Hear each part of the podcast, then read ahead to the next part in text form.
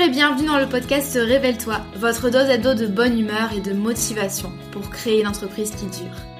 Je m'appelle Maëlan Fort et je suis une ancienne juriste fiscaliste. Il y a quelques années, je me suis échappée des cabinets d'avocats pour enfin bâtir l'activité professionnelle de mes rêves sur le web.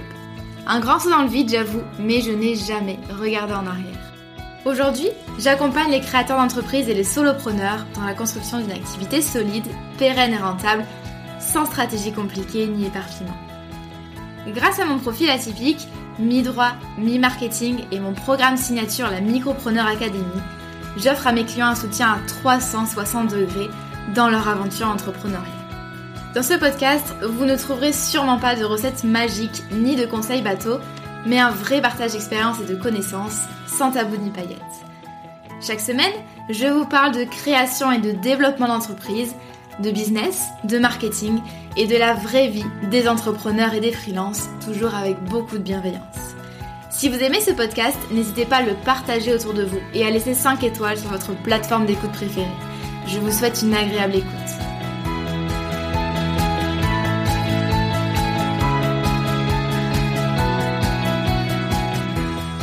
Bonjour et bienvenue dans ce nouvel épisode du podcast Révèle-toi. Je suis ravie de vous retrouver aujourd'hui pour un sujet que j'aime tout particulièrement, c'est euh, finalement comment est-ce qu'on construit un business qui soit autonome et prospère euh, et euh, arrêter finalement d'être l'esclave de son business. Je vais m'expliquer un petit peu. Quand on lance son business, on a en tête très souvent la liberté, l'absence de lien de subordination, la possibilité d'exercer une activité qui nous plaît vraiment. Bref, c'est un petit peu la vie idéale, on a tendance un petit peu à idéaliser tout ça. Mais bien souvent, très rapidement, au bout de quelques mois, euh, ça laisse place à d'autres choses, à euh, des to-do list à rallonge, des horaires impossibles, et puis aussi l'impression de ne jamais pouvoir couper finalement, d'être un petit peu toujours sous l'eau. Et donc, on devient un peu notre pire patron parfois, voire l'esclave de notre business. Et vraiment, tout l'idée de cet épisode, c'est de vous faire prendre conscience que dans l'entrepreneuriat, on a toujours le choix. Vous allez choisir votre modèle économique, vous allez choisir vos tarifs, vous allez choisir votre clientèle, etc.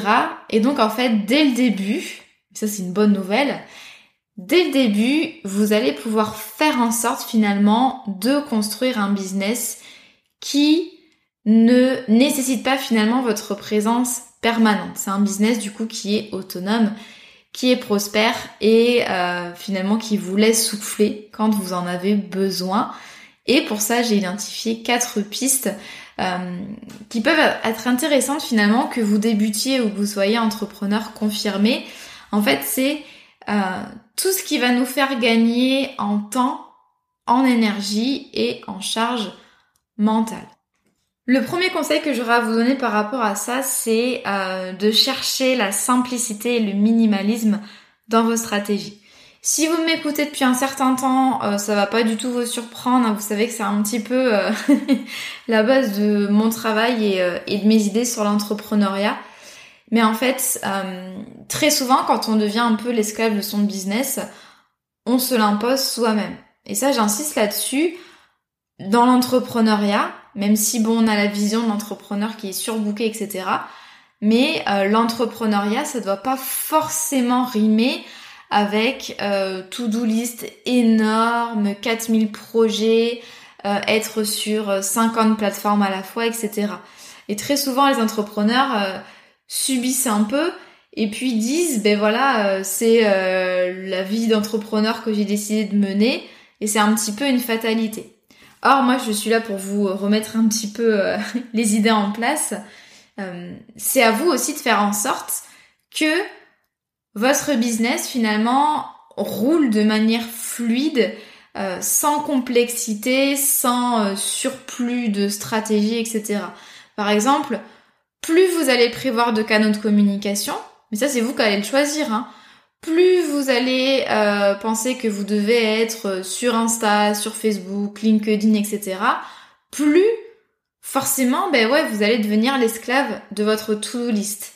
Il euh, n'y a personne qui vous oblige à être partout.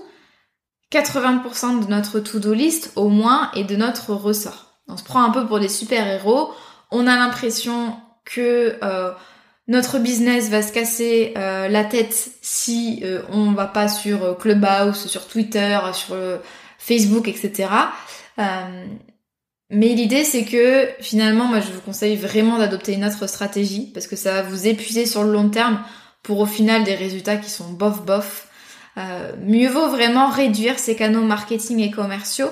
Par exemple, vous avez un podcast, un compte Insta, et vous vendez via un appel découverte. Là, il n'y a pas 4000 tunnels de vente possibles, il n'y a pas 4000 formats de contenu possibles. Vous allez vous concentrer sur ce qui fonctionne pour vous et éliminer tout le reste.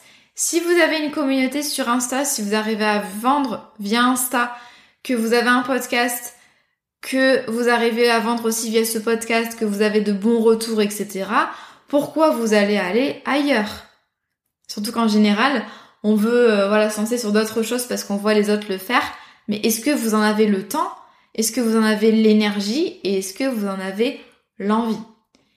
Dans la même veine, euh, l'idée c'est aussi d'être raisonnable et réaliste dans la gestion de vos projets. Soyez focus, focus, focus. Euh, vous n'avez pas à mener cinq projets différents, lancer une offre, faire la refonte de votre site, recruter quelqu'un, euh, participer à, je sais pas, m'organiser un festival, en fait, vous n'avez juste pas le temps. Vous avez 24 heures dans vos journées. Malheureusement, comme tout le monde, même si, euh, voilà, quand on entreprend, on aimerait que ça dure un peu plus longtemps. Euh, mais c'est vraiment à vous, en fait, de, bah, de faire preuve de discipline et de vous dire, voilà, là, par semaine, je peux bosser de manière réaliste, on va dire 25 heures par semaine. Qu'est-ce que je peux de manière réaliste, raisonnable, caser dans ces 25 heures par semaine? Ok? C'est pas euh, vous prenez les projets qui vous intéressent et voilà, c'est vraiment raisonner par rapport à vous en termes d'espace mental, en termes de temps, en termes d'énergie. Euh, si vous avez par exemple euh, l'été les enfants à la maison, est-ce que c'est le moment de forcément prévoir un lancement d'offres, euh, voilà, je sais que vous êtes euh, parfois tout feu tout flamme, mais c'est génial, vraiment, quand on a un peu le feu de l'inspiration et de la motivation. Mais essayez vraiment, toujours pareil, d'être simple et minimaliste dans vos stratégies, dans vos projets. Soyez raisonnable. Donc ça, c'est le premier axe que j'aurais euh, finalement à vous conseiller, à évoquer pour avoir un business qui puisse vivre. Vraiment, l'idée, c'est d'avoir un business qui puisse vivre sans forcément qu'on soit tout le temps là à l'alimenter et à travailler. D'accord? C'est un business qui ne requiert pas notre présence permanente. Deuxième axe de travail, ce serait d'abandonner le sur-mesure permanent.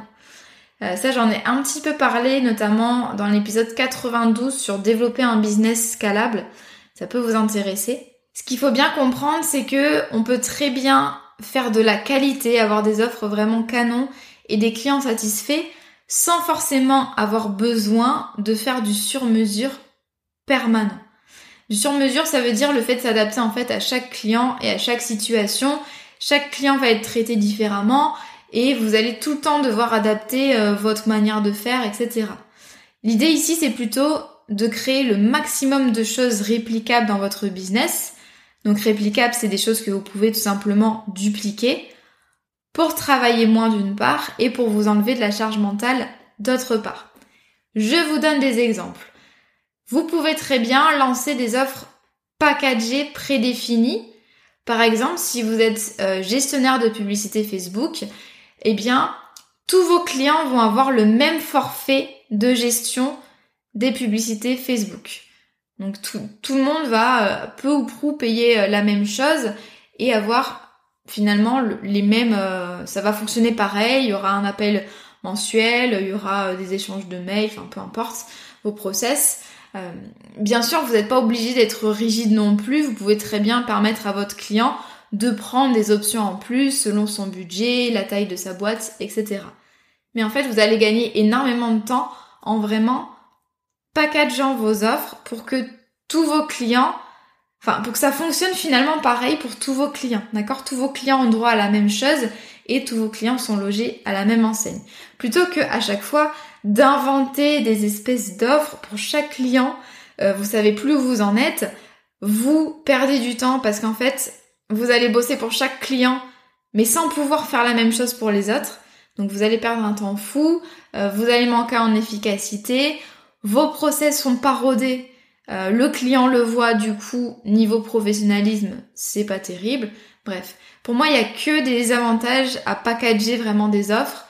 Euh, autre exemple, la Micropreneur Academy, qui est mon programme du coup signature pour apprendre à créer et développer sa boîte, c'est une offre packagée parce que du coup, chacun a accès à la même chose. Les process d'accueil sont exactement les mêmes. Les process de gestion de clients sont les mêmes selon bah, tous les apprenants, etc. Autre exemple, au niveau du sur-mesure, vous pouvez très bien à l'inverse euh, créer des modèles de documents juridiques, des modèles de documents commerciaux, des modèles d'email, etc. Donc par exemple, quand vous allez accueillir un nouveau client, vous l'accueillez de la même manière que les précédents. C'est le même contrat, c'est un modèle, c'est le même livret d'accueil, c'est les mêmes mails, etc. Vous allez gagner énormément de temps. Vous pouvez créer des process qui soient bien définis, donc là on est toujours dans la même logique. Hein. Par exemple, comment se passe un appel découverte de la prise de contact à l'envoi du devis? Est-ce que le prospect remplit un questionnaire? Est-ce qu'il y a un appel découverte? Si oui, combien de temps? Quelles sont les questions qui sont posées, quelle est la structure finalement qui est suivie, etc. Qu'est-ce qui se passe après l'appel découverte? Quels sont les mails que vous envoyez? À quoi ressemble votre proposition commerciale Etc. etc. Et enfin, vous pouvez, enfin, enfin, c'est pas du tout une liste exhaustive, mais dernier exemple, vous pouvez créer des templates pour vos contenus. Par exemple, pour vos visuels Instagram et aussi pour votre structure. Moi, pour cet épisode de podcast et pour tous les autres, il y a toujours un petit peu la même structure. Sur Notion, j'ai un modèle vraiment qui m'aide à clarifier mes idées, à rédiger mes notes d'épisode, etc. Donc vraiment, dites-vous que votre business n'a pas du tout besoin de sur-mesure permanent. C'est quelque chose qui vous fait perdre énormément de temps, d'énergie, ça vous fait perdre en efficacité et vos clients n'ont pas besoin que tout soit sur mesure pour eux. Troisième axe que j'aurais évoqué avec vous, c'est faire en sorte que des pans de votre business fonctionnent tout seul. Donc là, c'est vraiment propre à l'automatisation. Il y a des choses que, euh, en fait, le, ce dont on a parlé juste avant sur le sur-mesure et le fait justement de processiser, d'avoir des templates, etc., c'est un prérequis pour pouvoir automatiser. Vous ne pouvez pas automatiser du sur-mesure. Moi, j'ai automatisé beaucoup de choses dans mon entreprise, euh, au niveau de la facturation, des séquences email, une partie du suivi client, même si on garde toujours de l'humain, ça c'est euh, hyper important pour moi, mais il y a des choses qui nécessitent pas que je sois là à les faire à chaque fois. Euh, la programmation sur les réseaux sociaux, etc. Donc en fait, il y a certains de mon aspects de mon business finalement qui continuent à tourner tout seul quand je suis pas là. C'est un peu le rêve de chaque entrepreneur et je vous assure qu'il y a énormément de choses qu'on peut automatiser. Donc vraiment, la question à vous poser là, c'est quelles sont les tâches qui nécessitent pas ma présence ni mon intervention? D'accord? Il y a forcément des choses que vous faites dans votre business qui pourraient parfaitement être automatisées parce que bah, vous n'avez pas vraiment de plus-value à apporter. Euh, typiquement, moi dans mon cas, ce serait euh, de générer des contrats de formation, de saisir des fiches apprenants et de générer des contrats. Là, on est en train de faire en sorte que euh, avec une automatisation, on puisse avoir des contrats qui se génèrent tout seuls, qui se mettent sur Drive, etc. Et spoiler alerte, il y a beaucoup plus de tâches automatisables dans votre business que vous ne le pensez. Ça c'est euh, hyper intéressant, il y a vraiment des pans entiers en fait qui peuvent être automatisés, ce qui fait que du coup votre business ne va pas avoir besoin de votre présence permanente. Typiquement, vous êtes en vacances, mais il y a des choses qui continuent à se mettre en place, à tourner. Ça c'est le problème de la plupart des entrepreneurs, c'est que on croit souvent que euh, on est indispensable, qu'il faut absolument notre présence pour vraiment que le business tourne bien. On n'a plus le temps de lever la tête hors de l'eau et de s'apercevoir finalement de tout ce qui pourrait être automatisé ou délégué. Il y a des choses aussi qu'on peut pas forcément automatiser, mais vous pouvez très bien les déléguer à quelqu'un d'autre. Donc vraiment essayez de prendre du recul là, de travailler un petit peu sur votre business euh, euh, la prochaine matinée ou voilà ce week-end et de vous demander est-ce qu'il n'y a pas des tâches qui ne nécessitent ni ma présence ni mon intervention directe. Donc voilà, tout ce qui est automatisation, c'est vraiment quelque chose euh, qui va vous permettre, surtout avec les outils du web, on peut faire plein de choses maintenant, et ça va vous permettre un petit peu de sortir de la tête de l'eau et que votre business ne soit pas tout le temps dépendant finalement de vos actions. Et enfin, quatrième axe de réflexion que j'aurai à vous proposer, euh, c'est d'être stratégique dans la construction de vos offres. Va falloir faire attention parce que quand vous créez vos offres, vous pouvez tout choisir, on est d'accord? Vous n'êtes pas obligé de faire comme la concurrence, comme vous disent euh, les copains entrepreneurs ou vos clients. C'est à vous de choisir vos tarifs, votre business model, ce qu'il y a dans vos offres, etc. Donc vraiment faites particulièrement attention au business model que vous allez adopter. Est-ce que vous vendez des produits numériques? Est-ce que c'est plutôt de l'affiliation? Est-ce que c'est du coaching individuel, du coaching de groupe? En fait, le business model, c'est la manière dont vous allez gagner de l'argent. Enfin, dont votre boîte va gagner de l'argent. Donc, bien sûr, selon le business model que vous allez adopter, ça va pas du tout être le même quotidien. Moi, j'ai pas du tout le même quotidien en tant que formatrice business en ligne. Donc, c'est des produits digitaux. C'est un business modèle scalable. C'est-à-dire que je peux faire du volume sans avoir besoin moi de, de me dupliquer partout.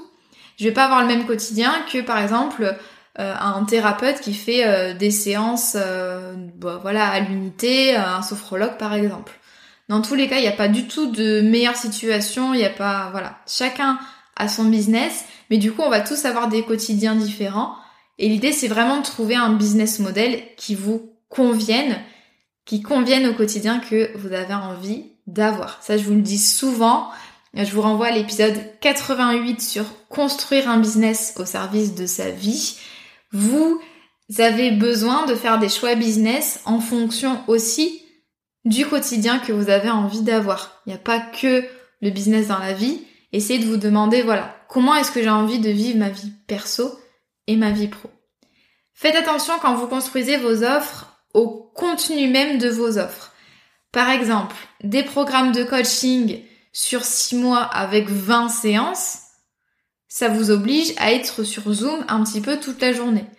Il y en a qui adorent ça, il y en a pour qui ça vide de l'énergie, ça tout dépend de votre personnalité, mais faites très attention quand vous euh, vendez des offres, attention à ce que du coup vous vendez à l'intérieur, parce que du coup, bien sûr, ça va déterminer les contraintes que vous avez dans votre quotidien. De la même manière, Faites attention aux promesses que vous faites à vos clients. Euh, n'offrez pas à vos clients, par exemple, un accompagnement 7 jours sur 7 sur euh, l'année ou même euh, ad vitam aeternam. Faites très attention à ce que vous promettez à vos clients parce que du coup ça vous engage, mais ça peut vraiment vous contraindre au quotidien. vous n'avez pas, par exemple, à faire du soutien sur WhatsApp 7 jours sur 7. C'est beaucoup trop. Vos clients n'ont pas besoin que vous répondiez dans les 10 minutes et n'ont pas besoin que vous leur répondiez le dimanche. Ça c'est vraiment à vous de mettre les limites, mais faites du coup super attention dans la construction de vos offres, dans la manière dont vous allez vendre, parce que bien sûr ça va euh, vous engager. Donc vraiment essayez de vous demander mais, quel niveau de contraintes vous souhaitez supporter au quotidien? Comme je l'ai dit, il y en a qui adorent les rendez-vous, il y en a qui au contraire euh, ont envie d'avoir un emploi du temps très light ou très libre ou peu importe. Mais ça, c'est à vous de vous poser la question.